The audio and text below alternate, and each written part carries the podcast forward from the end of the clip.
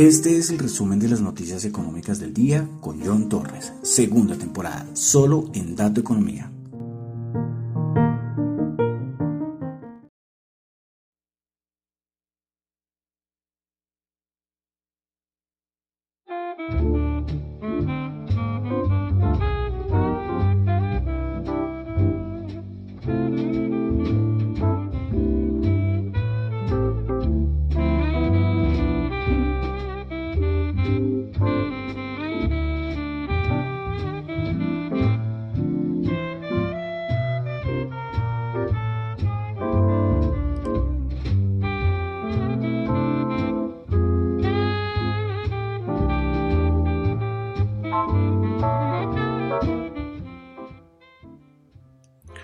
Buenas noches a todos. Son las 9 y 34 de la noche de hoy, martes 21 de diciembre del año 2021, 21 del mes 12 del 2021.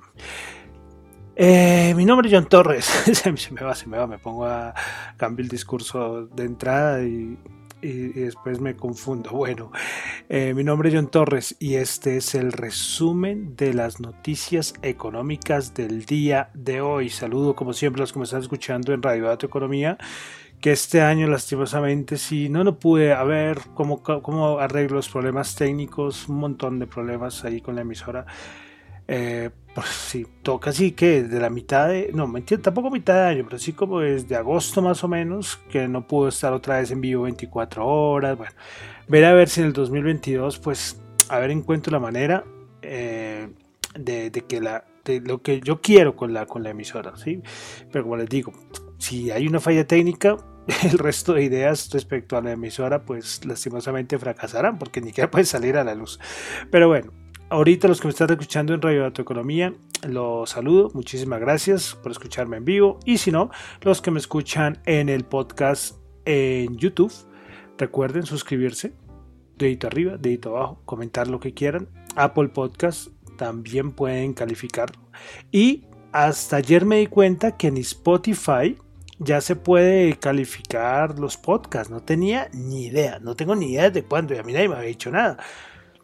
Eh, fue que ayer estaba escuchando un podcast y me apareció la opción de calificar y yo, ah, vea pues, entonces ya en Spotify pueden calificar el podcast, yo veré, yo veré, colocan, colocan buena nota al, podcast.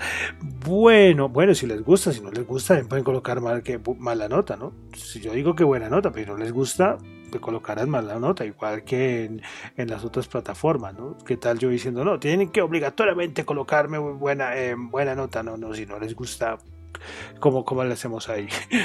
Bueno, entonces vamos a comenzar con el resumen de las noticias económicas del día.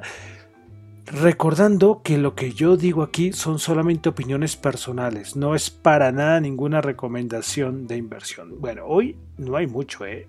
hay poquitas cosas, poquitas cosas. Es que ya se el año, quedan 10 días. Bueno, directamente vamos a pasar a Europa, donde tuvimos el dato de confianza del consumidor en Alemania. Se esperaba una caída del 2.7 y se tuvo una caída del 6.8. Fuerte, ¿eh?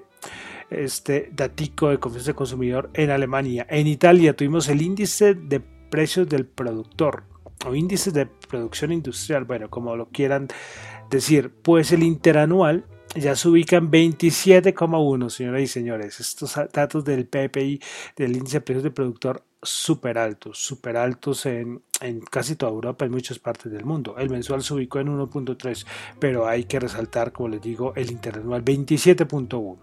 Tuvimos confianza del consumidor en la eurozona, se esperaba 8.3, eh, anterior 6.8 y este bajó a 8.3. Bueno, yo les comentaba todo lo que pasa con la lira turca y las medidas del presidente Tayyip Erdogan. Yo no me acordaba que se llamaba Tayyip. Bueno, pues hoy se conoció algo y es que eh, entre las medidas que planea Erdogan para aplicar en Turquía es que el gobierno va a compensar a los ciudadanos con ahorros en liras cuando los ciudadanos sufran pérdidas en liras por la devaluación de la lira respecto a otras divisas extranjeras, ejemplo el euro o el, o el dólar.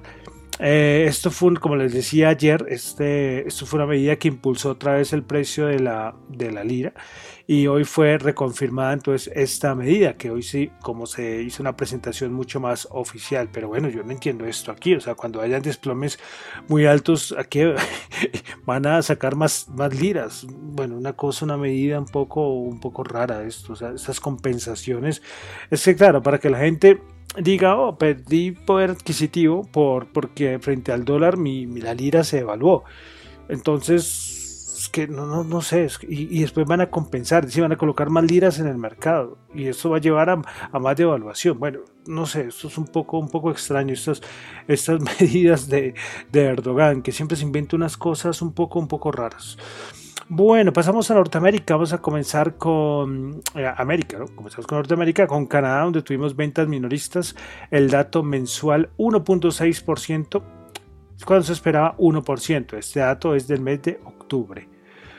Bueno, vamos a pasar a Estados Unidos, donde se sigue hablando de la pelea, entre comillas, entre Manchin, el demócrata rebelde, y la Casa Blanca, con Joe Biden pues recordemos que parece que Manchin eh, no está muy de acuerdo con el plan económico de los 2 billones, el BBB, así se le conoce en todo lado, que es el Build, Back Better.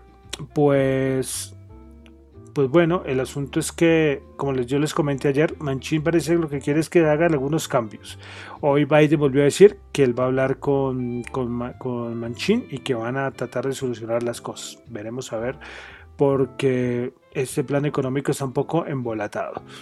Bueno, vamos a pasar directamente a, bueno, en Colombia, bueno, hoy salieron unas actas, saben que cuando los bancos centrales se reúnen, así como las actas de la Reserva Federal, también se vieron actas del Banco de la República, pero son algo muy relacionado con lo que habíamos hablado eh, hace unos días con el comunicado. Recuerden el comunicado del Banco de la República, entonces, pero bueno, lo menciono, para los que están interesados pueden consultarlo, pero pero bueno, continuamos entonces, vamos a noticias de mercados, de empresas. Hoy tuvimos, hoy es martes, tuvimos el dato de inventarios API de petróleo.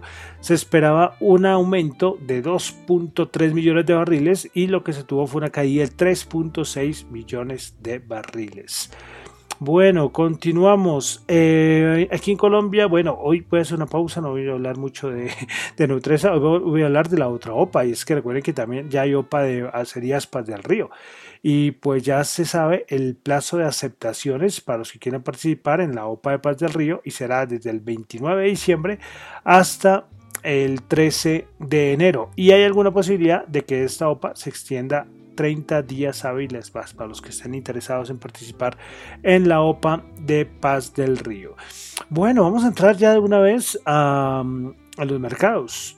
¿Qué pasó? rebote, veníamos de caídas durísimas, rebote, todavía no se puede decir que ya esto se solucionó, pero todo el mundo, o sea, digo que mucha gente, muchos analistas, muchos analistas cuantitativos, fundamentales, banca de inversión, bueno, un montón de gente está diciendo que el rally, vamos a tener rally Navidad y que va a comenzar, que va a ir desde ahorita, después el, 20, el 26, no, 26, 25, 27, desde el 27 de diciembre y que hasta los primeros días de enero, pero están súper convencidos en todo lado. Yo no sé, estas cosas en el mercado, cuando todo el mundo cree que va a pasar una cosa, pues, pues pasar otra, pero, pero, pero es que acá hay argumentos. Estos los cuantitativos, hoy sacaron el maquiavélico de Nomura, sacó una cosa, un paper brutal, haciendo todo un análisis. que lo que me gusta de los cuantitativos es que no es análisis técnico. Nosotros estamos acostumbrados al análisis técnico, las velas, resistencia, ya.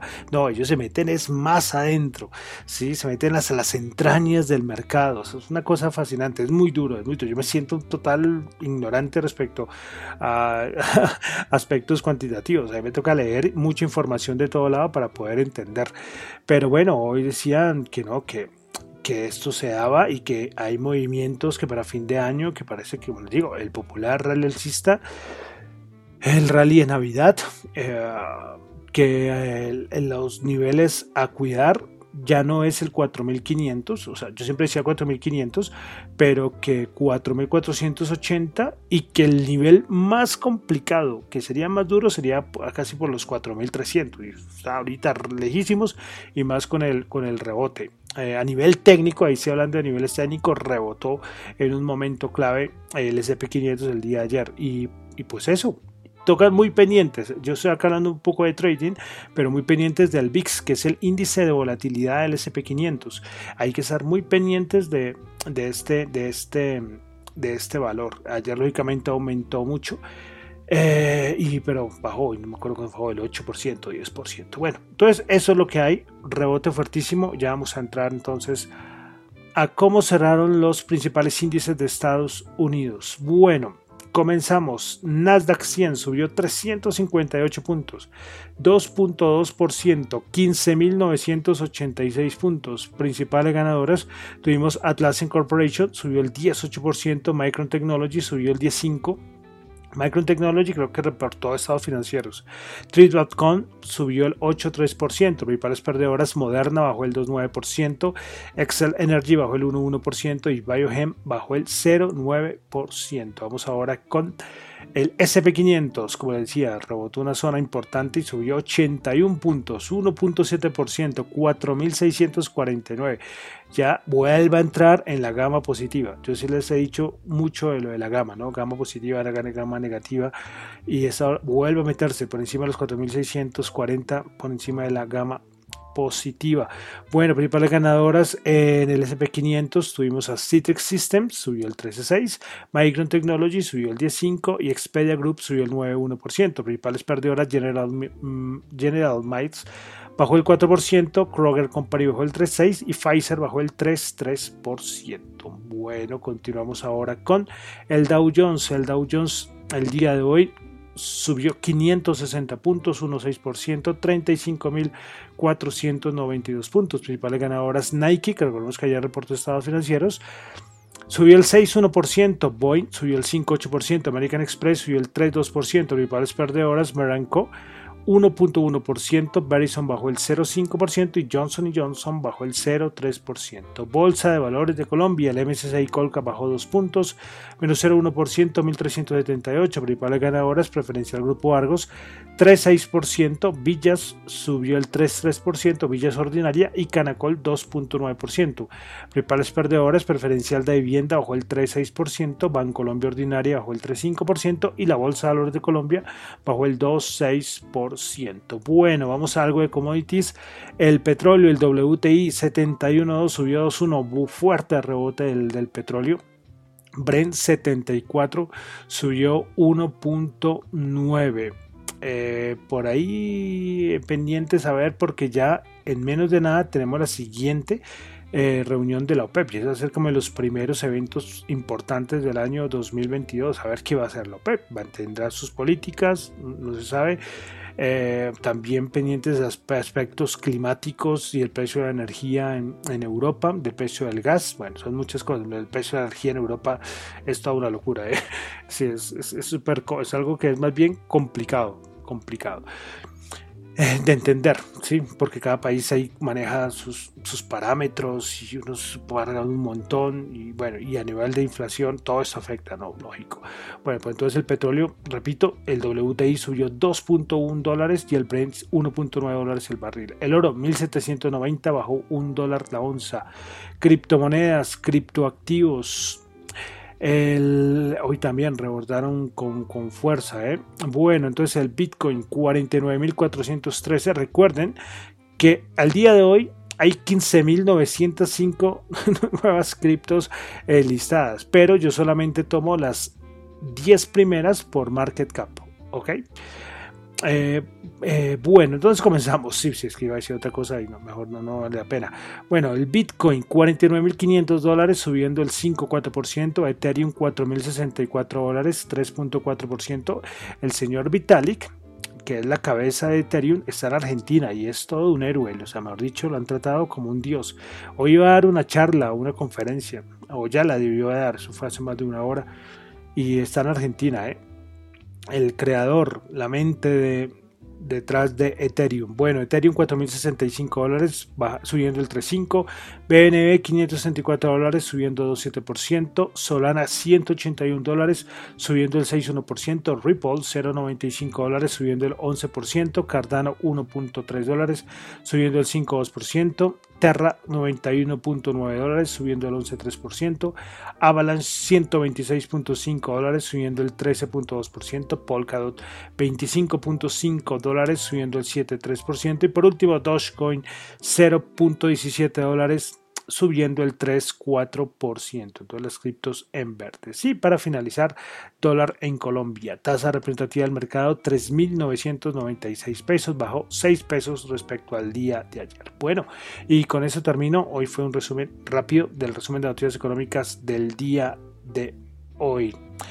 Eh, listo, ah, bueno, a ver si mañana se olvidó dar un datico que bueno, no es que sea súper importante, pero a ver si mañana lo recuerdo sobre, sobre el SP500. Si es que me acabo de dar cuenta y ahorita hablarlo es una cosa un poco, decirlo a este momento ya es un poco fuera de contexto. Bueno, entonces ya con esto me despido. Recuerden que lo que yo digo acá son solamente opiniones personales, no es para nada ninguna recomendación de inversión. Mi nombre es John Torres, me encuentran en Twitter en la cuenta arroba John Chu y en la cuenta arroba Dato Economía. Y seguimos terminando el programa con música de Navidad, de fin de año. Recuerden que los que escuchan el podcast solo escuchan algunos segundos de las canciones por asuntos de derechos. Lo lamento, lo lamento. Ya después, yo por eso digo el nombre o, y después cada uno si le gusta lo buscará ahí por su lado. Pero bueno, vamos a terminar con el tenor el cantante italiano Andrea Bocelli. Es uno de mis favoritos, eh, les cuento, desde hace muchos años.